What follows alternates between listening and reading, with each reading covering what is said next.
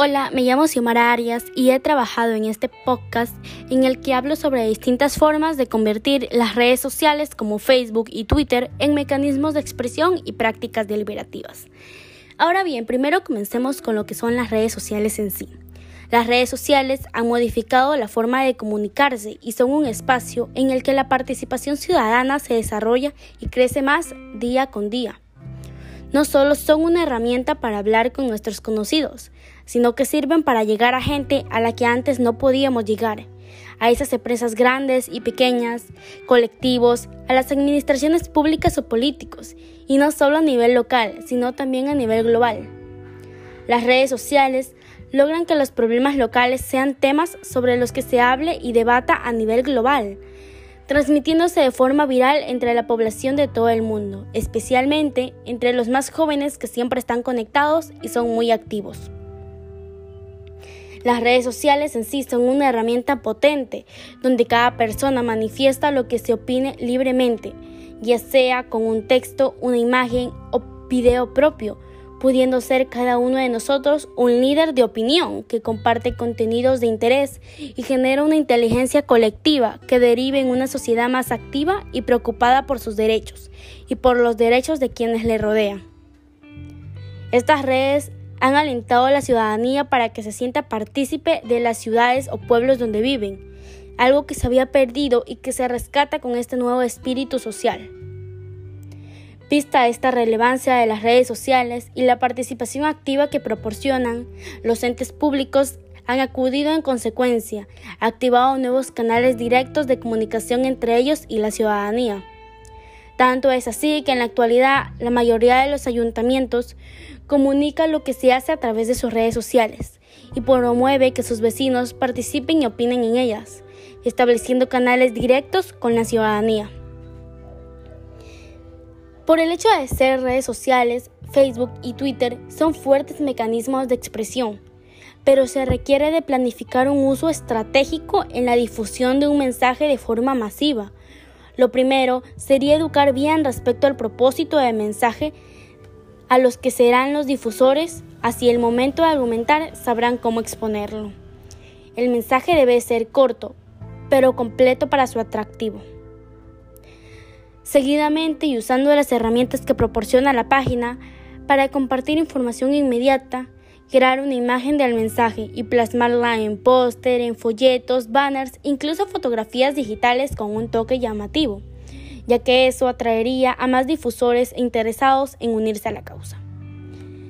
Para entrar un poco más en contexto, vamos a poner como ejemplo a Twitter.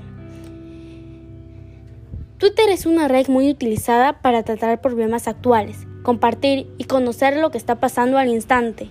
Las administraciones públicas la usan para comunicar las acciones que se están llevando a cabo en el mismo momento en las que se realizan. También es importante para recibir sugerencias, quejas, opiniones de la ciudadanía y actuar en consecuencia de estas.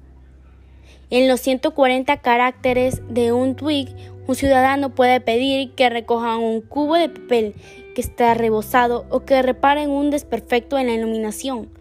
Recibes propuesta del ente público con un número de incidencia y compruebas la rapidez con la que funciona el sistema.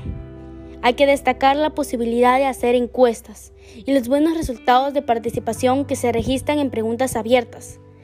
Además está el uso de los hashtags, conlleva que se generen debates en torno a temas más concretos. También es importante mencionar a la red social como sería Facebook, que es una red social ideal para compartir contenido más extenso, que las entidades públicas utilizan para mostrar actos culturales, abrir propuestas de consulta ciudadana y mostrar acciones que se llevan a cabo en su territorio. La respuesta de la ciudadanía en Facebook es rápida, es capaz de mover una acción de interés o que cause revuelo y viralizarla porque prácticamente todos estamos en esta red social y la usamos a diario una gran mayoría.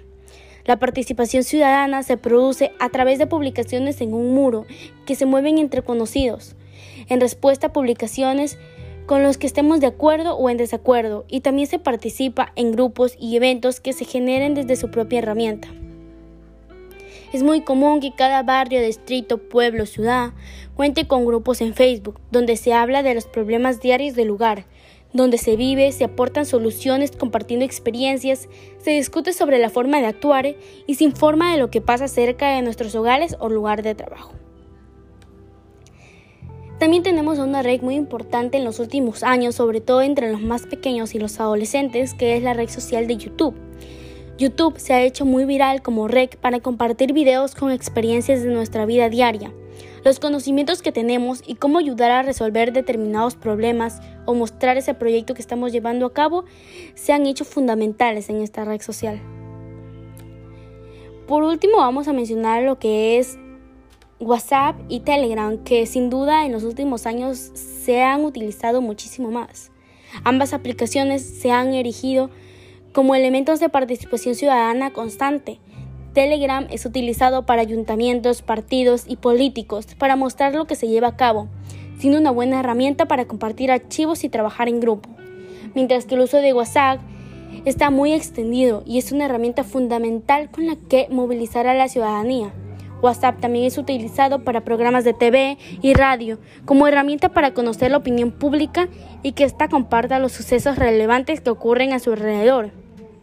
A su vez, es usado por entidades públicas como canal directo con el ciudadano.